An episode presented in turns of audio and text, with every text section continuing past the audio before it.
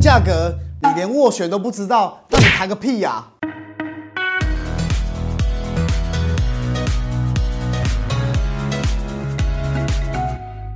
相信很多人要买房子的时候，第一个选择就是去楼下这边找我们有信任感的房屋中介公司来去看看有没有适合自己的房子，请房屋中介人员来安排带看，来帮我们整理有没有适合的家。买房子是一个流程，我们去看完房子以后就会安排带看，安排带看以后就会去谈价钱，谈完价钱如果有喜欢的话，就会进入到议价斡旋的阶段。所以今天 Ken 最主要跟大家来分享的东西就是议价这一篇。通常台湾的房地产买卖来讲的话，会使用什么样的方式来议价呢？有分成两种，第一个就是当买方跟卖方价格上面有落差的时候，房屋中介通常会请买方去下斡旋，或是说要约书。什么是斡旋？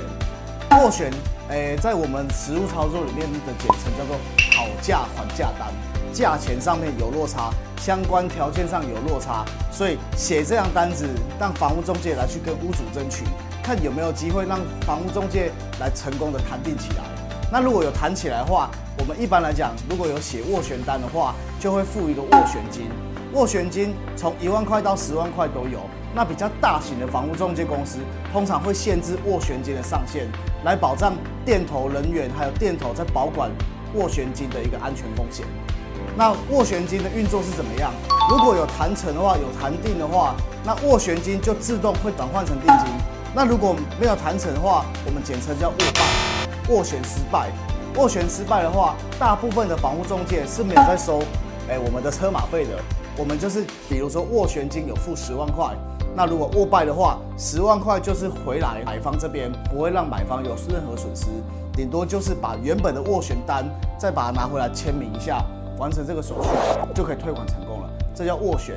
第二种方式就是没有拿斡旋金的斡旋，这是什么东西呀、没有斡旋金也可以写斡旋单吗？可以的，这份契约叫做要约书。什么是要约书？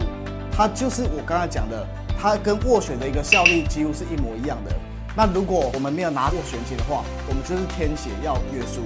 那这个要约书也是有法律保障的效用的。只要我们填写上去，我们想要买卖的房价，我们想要谈定的一个需求，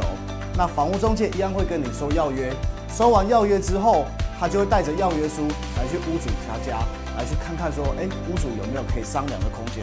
如果可以商量的空间的话，那我们一样会把它谈定。谈定就是屋主在上面那边签名，签名完以后就谈定了。那这两种不论是斡旋还是要约，买卖的交易是因为一方产生破局，或是没有达成签约这个共识的话，那就是那一方会有法律上的法则跟约束。斡旋金的法律约束就是，当初如果我斡旋金转为定金是十万块定金的话，买方突然后悔不买了。那十万块就是直接被屋主给没收。那相对的，如果屋主后悔了，那屋主不只要把他的十万块要退回去给买方，屋主一样要再另外准备十万块再赔给买方。所以这个契约就是公平互惠原则，大家在对等的状态下签约的。所以一般的斡旋单、斡旋金都是非常非常的慎重的。那要约书嘞？要约书没有拿钱，有办法罚则吗？是有的。那如果我们在签契约的时候没有任何法则，那我们签契约就没有任何的意义和约束力了。所以要约书的法则是什么？呃，我举例以我们比较大型的一个房仲公司的一个要约书的规范来讲话，那其中有一小条，呃，就是我们明定要约书，万一是买卖双方哪一边产生反悔的运作的时候，那要约书通常就是以房价谈定的总价，比如说是一千万的房价，那就是百分之一到百分之五的罚则。那 Ken 手上拿的这一份是百分之三，也就是说一千万的房子，如果当买方反悔不买的话，那买方不是没有斡旋金可以没收就没有你的关系哦，是依契约核定你要赔偿三十万，三十万就是一千万的百分之三，来给卖方。那相对的，如果卖方反悔不想要卖了，觉得说嗯还是卖太便宜的话，那他一样是要把三十万来作为一个买方的赔偿金。所以买卖双方不论是斡旋单，不论是要约书，全部都是我们所谓的公平互惠原则。所以在谈定的过程当中，要很认真的来签这个合约，避免我们有任何的权益上面的失误。这就是斡旋及要约的过程。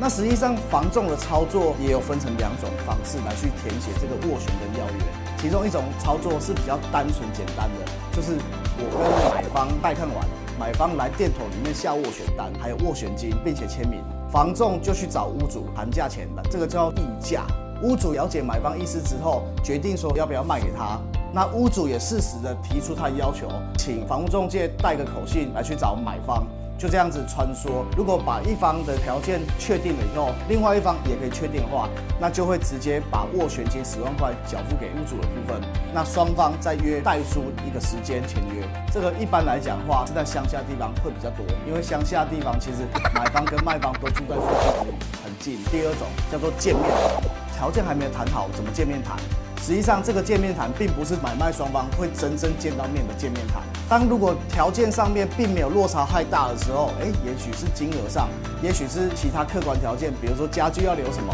这种比较弹性、比较没有那么大差距的时候，经纪人通常会同一个时间把买卖双方约来公司，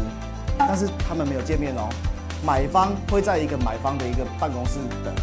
卖方会留在一个卖方的办公室等。那就会跟上面第一个方法一样，买卖双方的经纪人来回的穿梭在每一个房间来去带口信。那如果双方条件谈得妥定的话，那双方才会出来见面签约。一般来讲的话是城市比较常使用的买卖双方见面谈。今天 Ken 跟大家报告的是两种我们的一个合约的方式，一个是斡旋单，一个是要约书。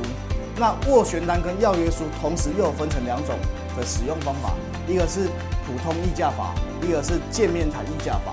所以如果当未来没有看到中介在跟你讲说，哎，我们要不要约个见面谈的时候，那你就知道，其实见面谈并不用很有压力，只要听我们房屋中介在哪里，那我们就去那个办公室那边等他，并且把我们的想法做法来去跟他讲，让他来带口信去另外一个房间，那这样子就有机会可以把我们的那个价钱上面还有上面给缩短的哦。房子喜不喜欢或是适不适合，远远比价格还要更重要。那不并不是说价格不重要，而是适不适合我们，喜不喜欢我们的房子才是最关键的。如果这间房子你看得很不顺眼、很不喜欢，就算那个屋主他给你五万块、十万块的房价，你都觉得说嫌贵。那我们认为说这个房子我们有喜欢，我们有适合。但是它价钱稍微有点超出我们预算的时候，我们就可以委托我们的房屋中介朋友帮我们来去做个斡旋谈判。那这样子会比较有机会买到你自己心中所想要的房子哦。